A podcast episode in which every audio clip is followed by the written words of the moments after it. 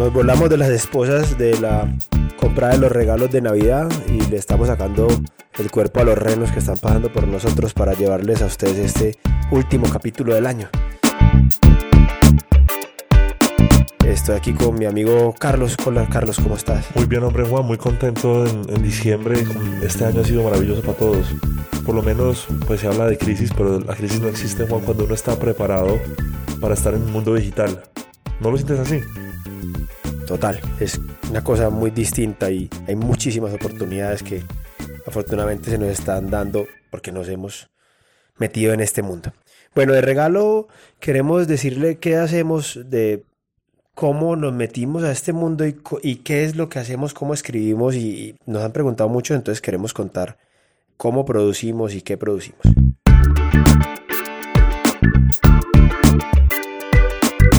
Yo empecé porque Carlos me indujo a escribir. Empecé a escribir artículos en el blog de la empresa. Es un icónico, Juan, el de Frodo. Ese, artículo me encanta. sí. Recomendárselo a la gente. ¿De qué habla ese artículo, Juan?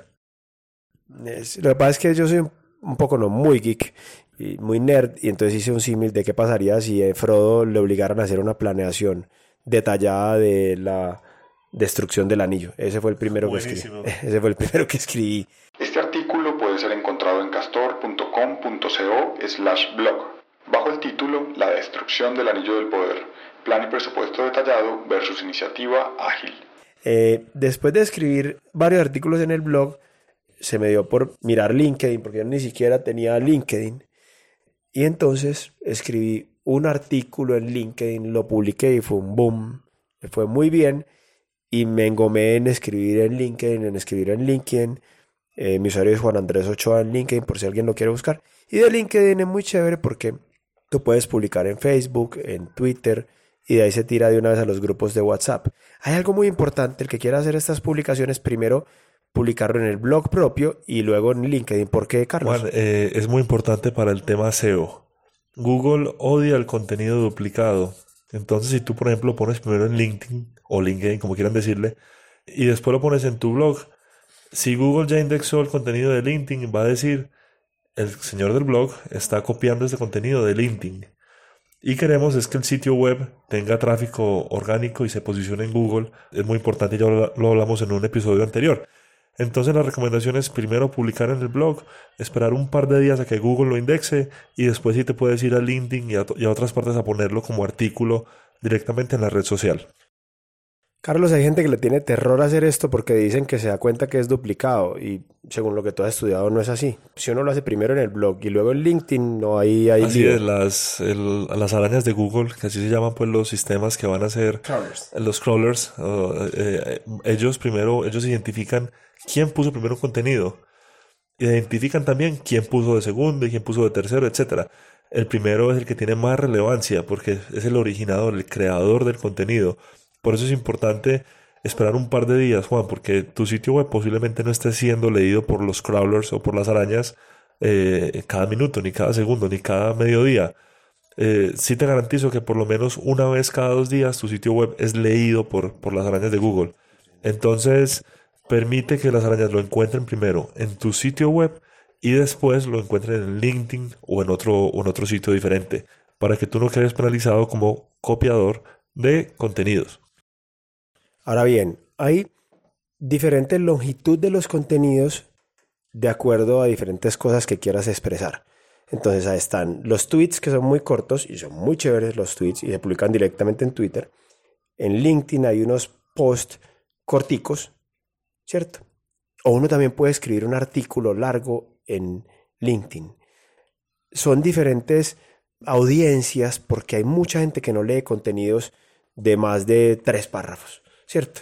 Eh, yo, por ejemplo, hay unos que he publicado, los he hecho con mucho juicio y tienen 127 o 200 vistas nada más, que son artículos largos.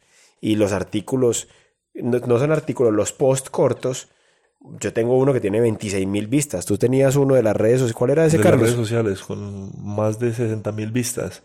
Sí, Juan, definitivamente hay diferentes contenidos, pero eso también refleja como la profundidad de, un embudo de ventas. O sea, hay, mucha gente que le interesa la microcápsula, la microinformación, y a medida que te van conociendo y que se van profundizando en la relación o que van, o, que van queriendo saber más, empiezan a consumir contenido mucho más extenso.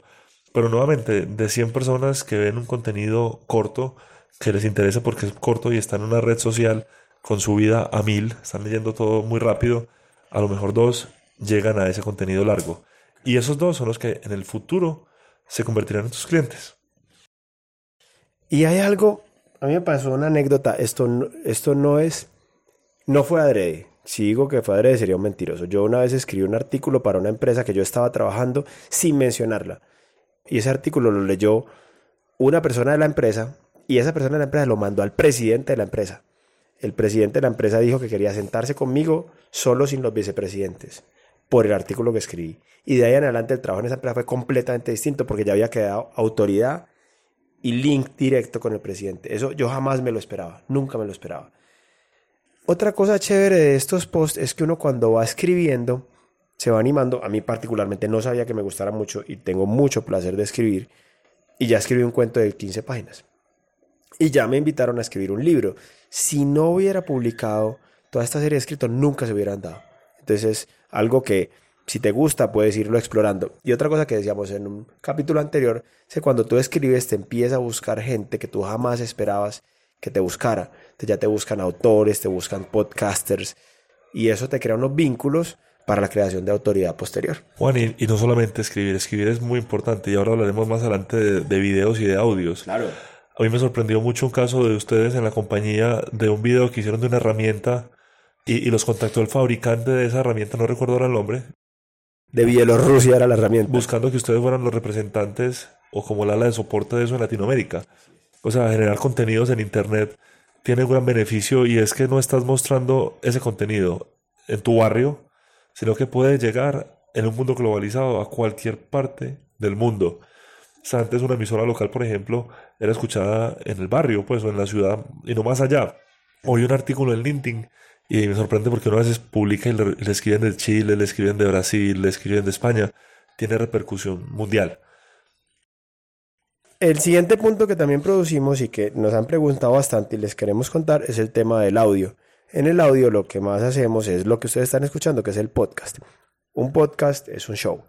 Un podcast es un audio que se publica en muchos sitios y ahí lo que hacemos es que tenemos una rutina de preparar los temas durante una semana, luego escribir durante una semana el guion, a la semana siguiente grabamos y a la semana siguiente se produce en varios software. Uno de ellos es, Audition, es uno de ellos, ¿cierto?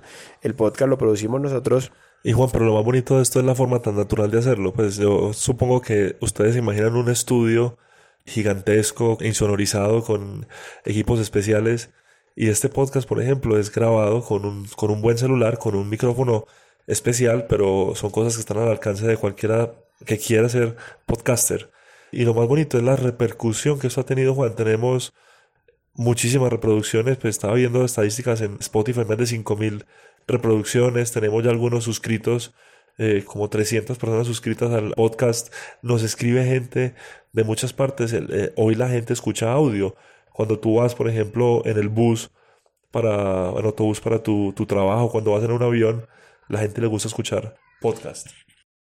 Hay algo importante con el podcast y es, y con todo el contenido que generen, es venzan el miedo. O sea, el miedo es inherente, pero venzan el miedo. Uno dice, uy, me voy a oír, por ejemplo, yo soy, yo hablo muy montañero, me voy a ir muy montañero, no importa, háganlo, háganlo. Venzan el miedo, venzan el miedo. Listo. ¿Cómo montamos los podcasts? Entonces los podcasts se montan a un RSS, a una plataforma RSS, y de ahí toman o jalan los principales eh, reproductores de, de podcast. ¿A dónde se suben? A Spotify, a Evox, a Spreaker, a Google Podcast. Y finalmente, Carlos no quería, pero yo lo hice, a YouTube. ¿Por qué a YouTube? Porque hay mucha gente, como mi mamá, que no tiene las plataformas de reproducción de iBox, por ejemplo. Entonces no saben qué es eso, ni lo van a bajar, pero sí tienen YouTube. Entonces, darle la oportunidad a que la gente que los oiga. Bueno, en este mundo de experimentos, tú me, yo te he enseñado muchas cosas, pero tú más a mí. Y una de ellas es a, ser ágil y a tener la mente abierta. No es mi canal favorito YouTube para un podcast, pero estamos haciendo el experimento y con seguridad nos va a ir bien también. Entonces es abrirse y hacer pruebas, hacer experimentos. Eh, yo sigo mucho, por ejemplo, lo que pasa en las métricas en Spotify. No miro tanto las de iTunes, pues que también está el podcast allí subido.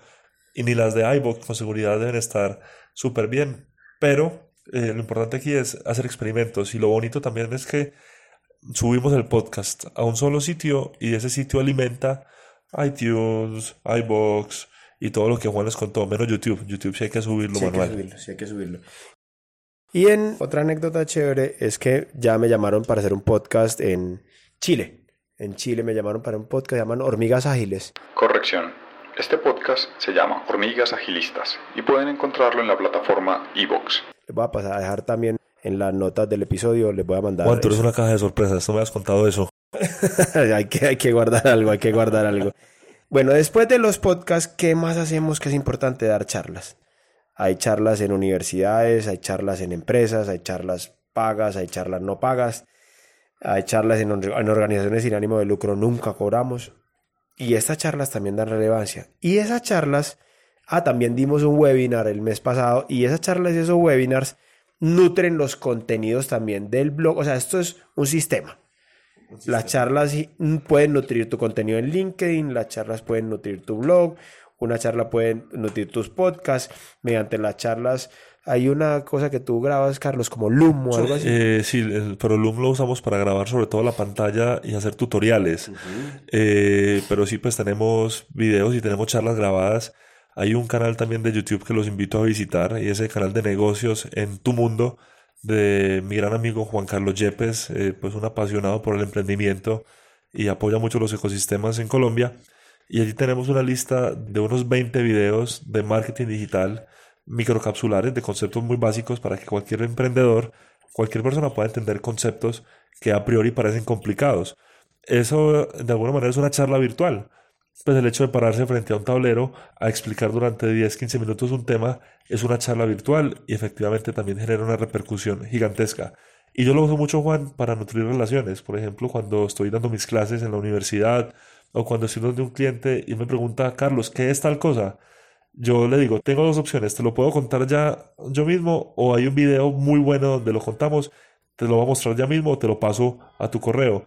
Esto genera autoridad. Autoridad que es un tema también que en este podcast hemos tratado y trataremos con más profundidad en el futuro. Si alguno de los que nos está oyendo se anima y monta una charla y nos la mandan, prometo difundirla y me sentiría muy satisfecho porque una vez uno vence el miedo, eso es tan bacano que van a querer hacerlo y seguirlo haciendo y ahí van a compartir ustedes también. Anímense, anímense. Luego que ya has hecho esto, o luego no, a la par que haces esto, es asistir a congresos. Cuando asistes a congresos y logras dar charlas, también eso te nutre tu ecosistema. Hay algo muy importante y que lo voy a confesar, a mí me molesta que lo hagan.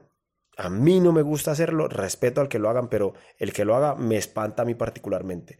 Y es cuando, dándome un contenido, lo utilizan como disculpa para intentar venderme algo de manera abrupta. Yo me siento traicionado porque incluso cuando entran a mi LinkedIn, me dicen conectar, yo normalmente acepto las conexiones. Pero si eso lo hacen y me intentan vender por LinkedIn o me intentan vender por mi Facebook o me intentan vender por WhatsApp, yo lo considero una traición. No sé tú qué piensas de eso. A nadie le gusta que le den un beso en la primera cita. Es más, hacerlo es ser kamikaze, pues. Uno puede esperar a cambio una bofetada. Y es lo que yo también hago cuando el LinkedIn me contacta muchas personas a decirme, hola, ¿qué tal? Vi tu perfil, me interesó, quiero contarte mis servicios. Eh, ¿Por qué? Pues, eh, haz algo, dame valor antes de, antes de darme un beso, enamórame. Y precisamente con contenidos es como enamoramos. Entonces, sí es muy importante que cuando tú empieces a crear contenidos de alto valor, pues no sean bastante comerciales, pues obviamente finalmente detrás pues sea un interés comercial, pero que sea algo muy natural, pues que sea desde el corazón, que sea desde que producir esto te genera tanto placer, tantas relaciones, tanta, tanto bienestar, que los resultados sean muchas cosas, satisfacción, amistades, y entre otras cosas negocios y entre otras cosas dinero, pero eso es una de las salidas múltiples que tienen los sistemas. Así es. Así es. Bueno, y como estamos en Navidad, Carlos, embarradas, embarradas, embarradas que hayamos hecho. Yo tengo varias. La primera, ustedes quieren ver una embarrada mía, miren, el, oigan el primer capítulo, oigan el primer capítulo del podcast. Sí, así es, y está bien, y ahí está, y me enorgullezco. Esa es una. Otra, he escrito capítulos, he escrito artículos y después lo le digo, Dios mío, ¿qué son estas fallas de ortografía o qué son estas fallas de redacción? Juan, pero tranquilo que esa, ese látigo que nos damos es natural también. Gabriel García Márquez decía que para escribir una buena página de uno de sus libros tiraba 50 a la basura. Y lo decía uno de, los mayores escritores de la humanidad, premio Nobel colombiano, hablando de, la escritura. Entonces, eh, a ver, eh, lo perfecto es enemigo de lo bueno. Podemos equivocarnos y esto genera tristezas y genera embarradas y genera muchas cosas, pero peor es no hacer las cosas por temor a embarrarla. Yo prefiero pedir perdón que pedir permiso. Carlos, bueno, pero ¿qué embarradas has hecho generando contenido? A ver, sincero, sincero. Pues, Juan, eh, haciendo campañas de marketing digital, pues hemos hecho varias embarradas. Por ejemplo, hace, hace un par de años estuvimos intentando vender un congreso en el cual aún no estaban los ponentes seleccionados. Pues es como vender un, vender un concierto sin cantante. ¿Cómo crees que estuvo la salida? Pues después de habernos gastado varios miles de dólares, el cliente diciendo en mis resultados, y muchas veces por no decir que no, por querer coger todos los negocios, la embarramos. Pero bueno, son lecciones que uno aprende y que lo importante de esto es seguir adelante y no volver a cometer errores, pues conocer la historia para no repetirla. Así es, así es. Entonces eso es como lo que hacemos. Eh, ¿Y por qué lo hacemos? Pues yo lo hago, uno, porque es uno con el propósito de mi vida, de compartir y de dejar un legado, me parecería... Yo me sueño el día que mis nietos vean el contenido que generé hace no sé cuántas décadas, eso va a ser muy divertido. Otro, a mí me produce mucho placer escribir y grabar videos y podcasts, me parece muy chévere. Compartir es muy bacano. Y sí, da autoridad y nos la verdad nos ha servido laboralmente también, Carlos. ¿Tú por qué lo haces? Juan, yo tengo los mismos principios superiores que tú tienes y quiero complementar tu respuesta, pues también diciendo que no todas las personas están preparadas para hacer un podcast, ni para hacer videos. Lo importante es encontrar la manera de que tu compañía, de que tu producto, tu servicio empieza a generar contenido. No tiene que ser, a ver, yo no te imagino el gerente de todas las empresas haciendo todo esto, pero sí tiene que entender que esto es necesario, entre otras cosas, para devolverle algo a la humanidad, para devolver contenidos, para devolver aprendizajes. Hoy la gente quiere aprender. Una forma de enamorar a los potenciales compradores es enamorando con contenidos.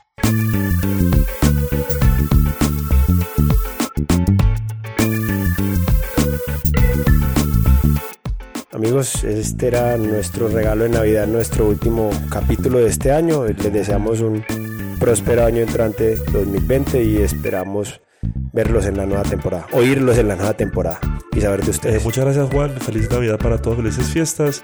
Recuerden que nos pueden escribir a, en mi correo es cbetancur.com y el mío es juanandres.ochoa.castor.com.com. Hasta la próxima.